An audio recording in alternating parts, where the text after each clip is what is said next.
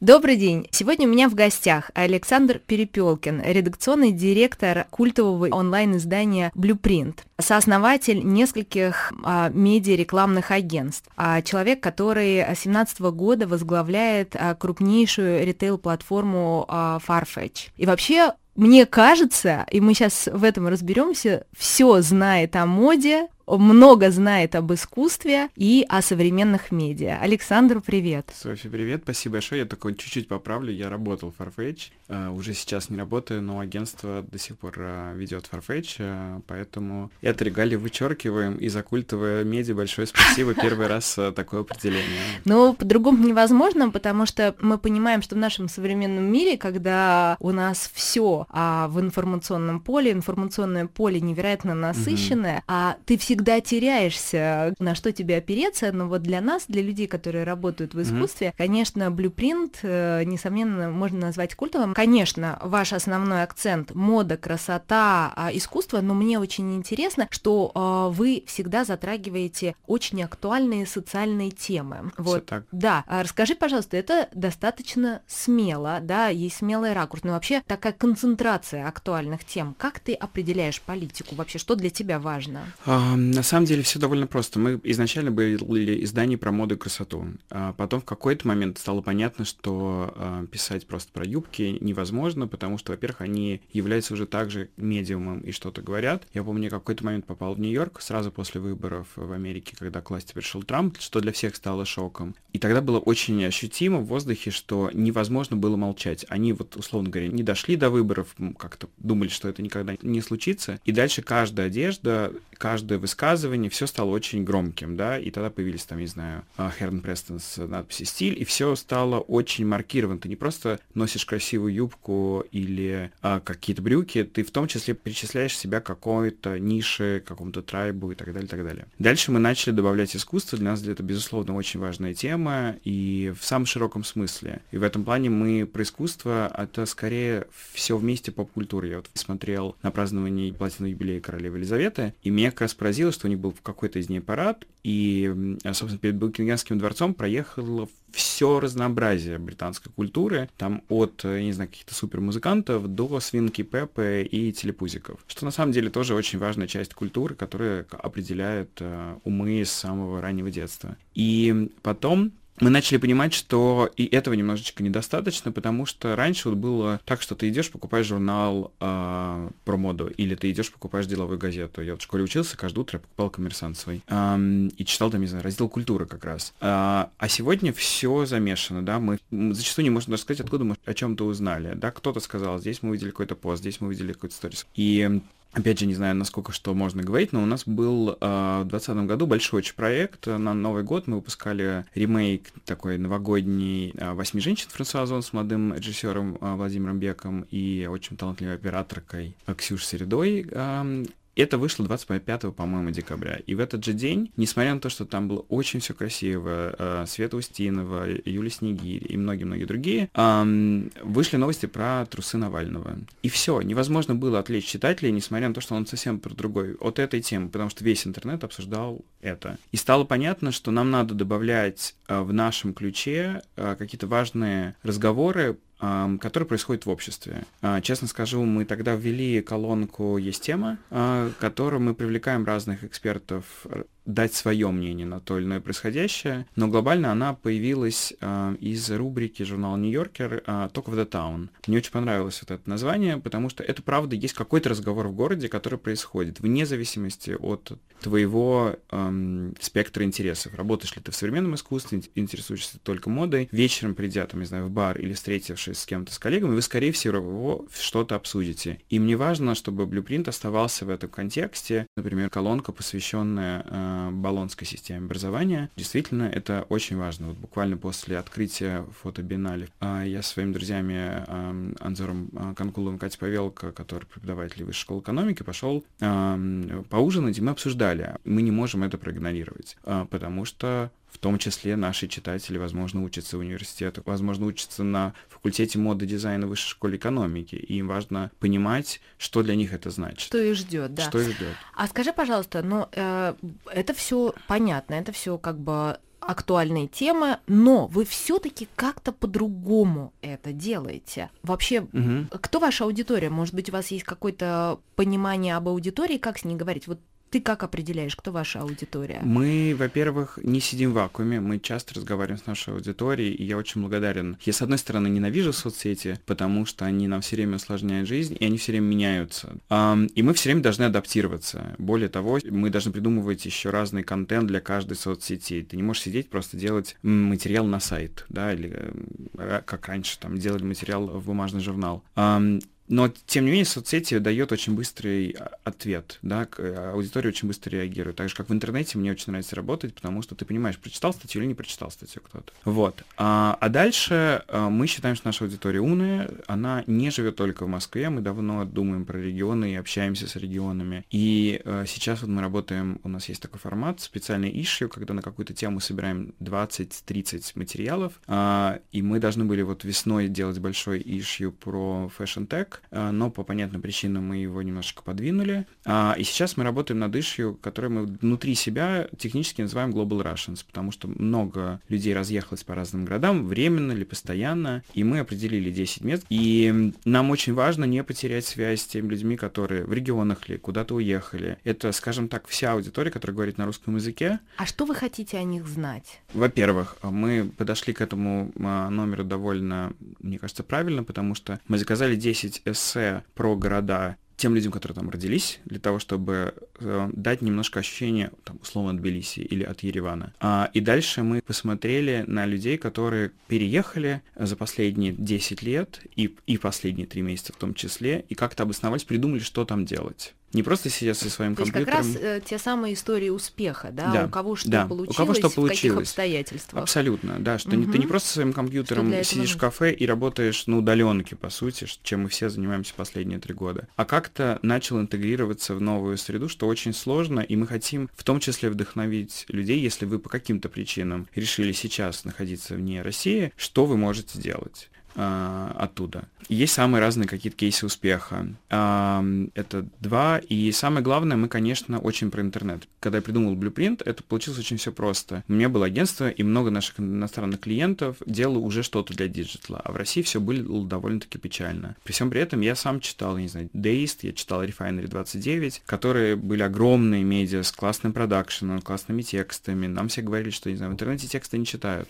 Это оказалось не так. И мы подумали, боже мой, ну интернет дает тебе потрясающие возможности. И видео, и фото, и гифки, и картинки, и мега... Это прям газета Гарри Поттера, по большому счету. Почему никто не пользуется этими возможностями? Да, сегодня нас телефон ограничивает, потому что большая часть нашей аудитории смотрит информацию в мобильных версиях, а, много аудитории сидит в соцсетях и оттуда не выходит. А, но мы пытаемся дать многогранно и сделать слой помимо информации еще и визуальное впечатление, и, условно говоря, какое-то тактильное, и полезное. Для нас важно быть очень полезными, да, это могут быть чек-листы. Там, не знаю, сейчас мы... Абсолютно... Мне кажется, вам замечательно это удается.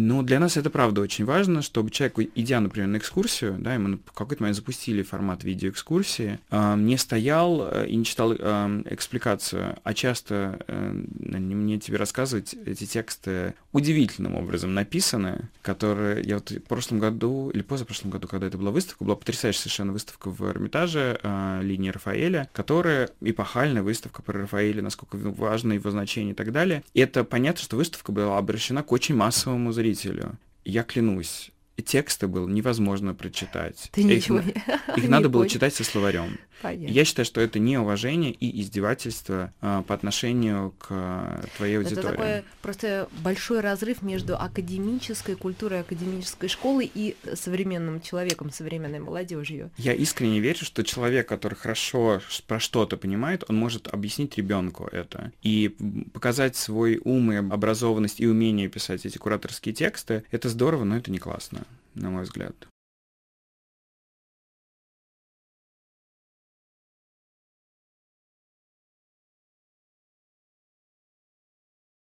Вот ты упомянул по поводу того, что мода в Нью-Йорке, когда да, ты был после выборов, мода заговорила да. на а, как бы актуальные тоже социальные темы. А, скажи, пожалуйста, вы сейчас запустили платформу для локальных брендов, да, да уже mm-hmm. запустили. А видишь ли ты какой-то срез вообще? Что ты можешь сказать по поводу того, что происходит сегодня в российской индустрии моды? Да, а, мы на самом деле давно и много достаточно поддерживаем локальных. Мы в какой-то момент года четыре, наверное, назад сделали такой эксперимент и есть такая история у всех э, глянцевых медиа, а, рубрика «Подарки» на Новый год, которую обычно все поддерживают рекламодателей. И мы сделали отдельный пласт подарки, которые можете купить только из локальных брендов. И оказалось, что там полно очень всего классного, и мы даже собрали маленький ужин, не потому что мы пытались какое-то пиар-мероприятие, мы были в таком восторге от того, что люди сами, вопреки всему сложностям, не рассказывали про то, что нет пуговиц, нету молнии, нет того всего пятого, десятого индустрии, а взяли и сделали. И мы вот с тех пор, например, дружим с брендом, э, такой есть Kitchen Ceremony, девушки, которые делают потрясающие специи. Я не знаю, что они добавляют свою испанскую соль, но я без нее жить просто не могу. Вот. И понятно, что в нашей редакционной повестке есть какое-то все равно ограниченное количество ресурсов. Когда а, у нас освободился в том числе трафик от рекламодателей, мы решили, что давайте мы его отдадим тем, кому сейчас нужнее и полезней. Объявили open call и честно встретились практически со всеми. А, мы провели, конечно, какой-то отбор. Из 600 заявок мы отобрали 250. Вот предпринимателями мы встретились, пощупали их товар, послушали их истории. И вот 192 бренда находятся в каталоге на сайте. Но я могу сказать, что э, предприниматели в России — это невероятные люди, которые делают, правда, уже на сегодняшний день хороший продукт. У них пока еще страдают операции, у них пока еще страдает маркетинг. Большинство из них, конечно, рассказывают про себя, ой, я не могла найти джинсы идеальный, и я сделала вот марку джинс. Или э, моя одежда для таких людей, которые хотят себя выразить одеждой. Ну, понятно, что это никак вас не отличает от э, десятка других, э, но я думаю, что это поправится. В частности, мы планируем делать образовательную программу для предприниматели в первую очередь на Стрелке. Они к нам пришли и любезно предоставили пространство, которое очень удобно. А мы видим этот запрос. Расскажите нам, почему нам нужны фотографии в обтравку. Многие даже этого не понимают. А как устроен рынок? А какие могут быть дополнительные каналы продаж? И мы здесь с удовольствием хотим дать им какую-то информацию, такой довольно, я бы назову это очень условно, мини- fashion MBA, короткий, для того, чтобы вы просто поняли, как вам двигаться дальше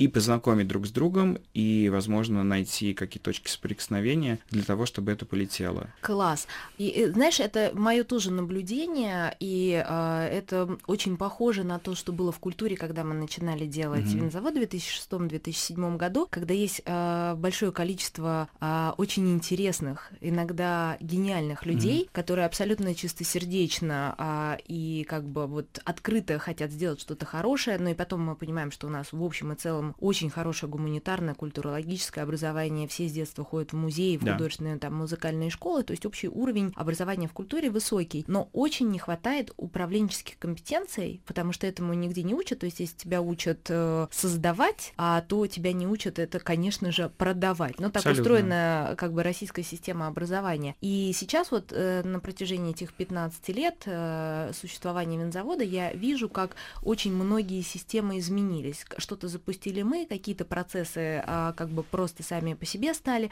актуальными, появилось большое количество институций, да, которые занимаются продвижением художников. Mm-hmm. Это не только галереи, различные фонды, образовательные проекты. Вот, а скажи, в моде вот как бы а, должно вот этот вот а, толчок, ну, понятно, mm-hmm. что какой-то, наверное, объем запрос э, рынок, да, сформироваться сейчас э, при как бы уходе с рынка западных брендов, да, открывается эта ниша. Но все-таки, вот э, что ты считаешь будет актуальным предположим, что все научились э, маркетингу, все mm-hmm. научились управленческим вещам, что будет актуально? Есть ли какая-то особенность у российского рынка моды? Я бы не сказал, что есть какая-то особенность. Есть, безусловно, нехватка и проблемы с материалами, и она сейчас будет э, ощущаться более остро, потому что логистика затрудняется, цены повышаются, а самое главное, логистика еще становится непредсказуемой. Мода в этом плане, я всегда считаю, что это э, классное сочетание креатива и бизнеса. И мне всегда очень нравилось, что есть и то, и другое.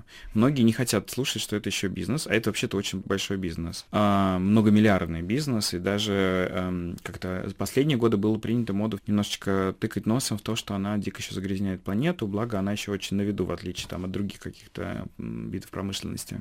Проблема, мне кажется, моды в России, а, а, в отличие, например, от культуры, а, одна. Культура все-таки довольно институциализирована, с одной стороны, и есть некоторые ограничения по специальным знаниям. Ну, то есть все равно как-то ценится больше, там, не знаю, искусствоведы с, с, с, с, угу. с образованием. У вас есть какие-то институции непоколебимые в виде музеев. Появились новые институции, которые, слава богу, выстроены по правильным сразу каким-то канонам. Там, не знаю, тот же гараж проделал огромную работу и так далее. Почему-то считают, что моде понимают все, и моду очень приходит много шарлатанов. И мне очень обидно, на самом деле, что даже в текущей ситуации, когда э, я сейчас не буду обсуждать все, что случилось, оно уже случилось и случилось. Я как раз недавно думал о том, что за что я страшно люблю Москву, э, что москвичи такие немножко группы не, не унывающие децибелы. Что бы ни происходило, э, ты все равно отряхиваешься и начинаешь созидать мы не любим долго прокрастинировать. Ну, вот я по себе могу сказать, что ну, как бы я всегда готов посмотреть, что есть на тарелке, дальше я из этого начну готовить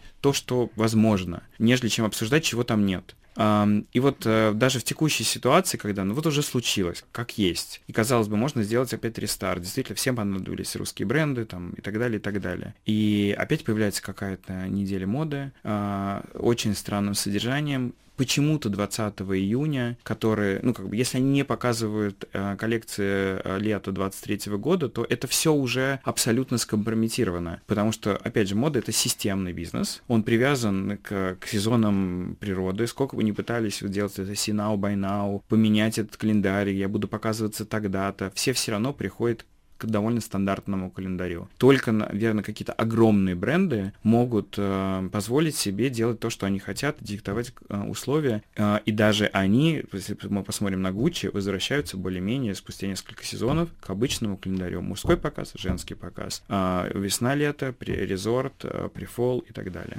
Вот э, очень хочется сейчас вернуться к искусству, потому угу. что мы много говорим, это очень такие смежные, да, да. как бы две сферы. А, наверное, особенно в современном мире дополняющие друг друга, я узнала, что ты еще увлекаешься искусством с точки зрения коллекционирования. Так ли это? Чуть-чуть совсем, так, на чуть-чуть. самом деле. Вот расскажи об этом, пожалуйста, что тебя интересует в искусстве. Знаешь, с точки зрения искусства я гораздо больше увлекаюсь балетом, а коллекционирование в мою жизнь пришло... Мне кажется, к этому на самом деле, оказывается, приходят более-менее все люди. А, конечно, мне нравятся какие-то авторы давно ушедших, я не могу себе этого позволить. И мне кажется, это все равно чуть менее правильно, нет, точнее, наверное, некорректное слово правильно, нет, правильно, неправильно, ближе мне коллекционировать то, что сейчас. Актуальное то, что, да? да, актуально. То, что я могу проследить развитие. Мне очень интересно следить за развитием э, каких-то художников. Э, честно скажу, первую свою работу я купил, с одной стороны, довольно смешно, с другой стороны, очень современно. Я купил через сторис, э, листал в ночи и увидел во время Миланской недели сторис работу, которая мне очень понравилась. Я просто спросил, сколько она стоит. Мне сказали, вот вообще все уже распродано, буквально вот две работы осталось. А, мне назвали цену, я сказал как-то да. К утру уже, конечно, мое а, прыть развеялось, но уже было как-то неловко сказать нет. А,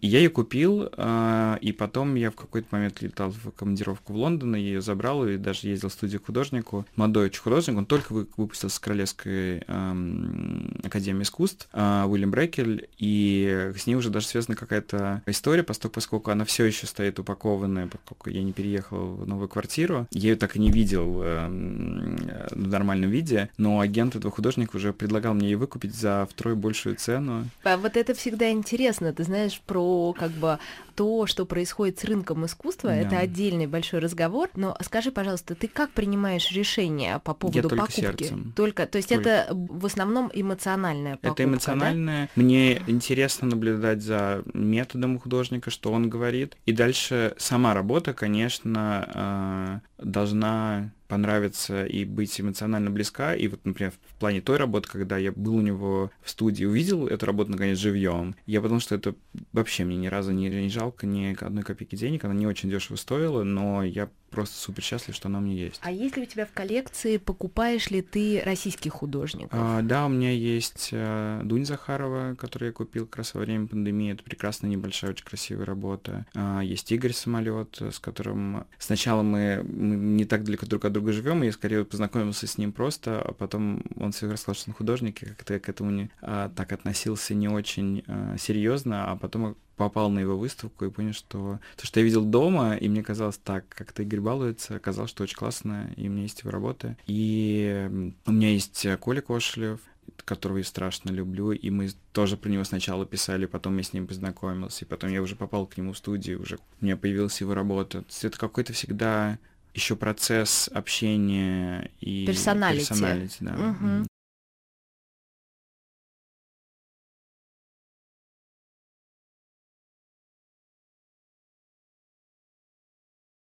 А скажи, вот э, если а, соединить твою профессиональную составляющую и увлечение искусством, вообще ты откуда черпаешь информацию? Вот про искусство ты где читаешь? Что тебе важно знать? Э, вообще общий такой срез? Я стараюсь ходить смотреть. А, я вот когда просил э, вопросы чуть-чуть подготовиться, там был вопрос как раз, как вы столкнулись с современным искусством, я стал думать, пытаться вспомнить, как же я столкнулся. И потом я вспомнил, что а столкнулся я на самом деле довольно рано. Мне родители в детстве дарили на день рождения такие а, детские энциклопедии цветные. И там были два тома про искусство. И в какой-то момент я открыл, там был том про современное искусство, и меня, я помню, поразили страшно фависты почему-то. А, мне они казались там каким-то неведомым, а, и Питмандриан не знаю, мне кажется, больше мне понравилось слово неопластицизм и что-то такое, но даже вот у меня до сих пор жив, э, смешно рассказать, э, имейл мандриан собака Яндекс.ру. Фантастика, а, насколько вообще все мы из детства, это, пора, ну, это, это поражает. Точно из детства. Я помню, когда я в Пушкинском музее уже как-то более осознанно, хотя мне туда, конечно, водили вот эти все искусствоведческие штуки, уже прочитав, увидел, собственно, фавистов в живьем, там, э, Вламинко, Ро и все остальное, конечно, меня не абсолютно поразили, и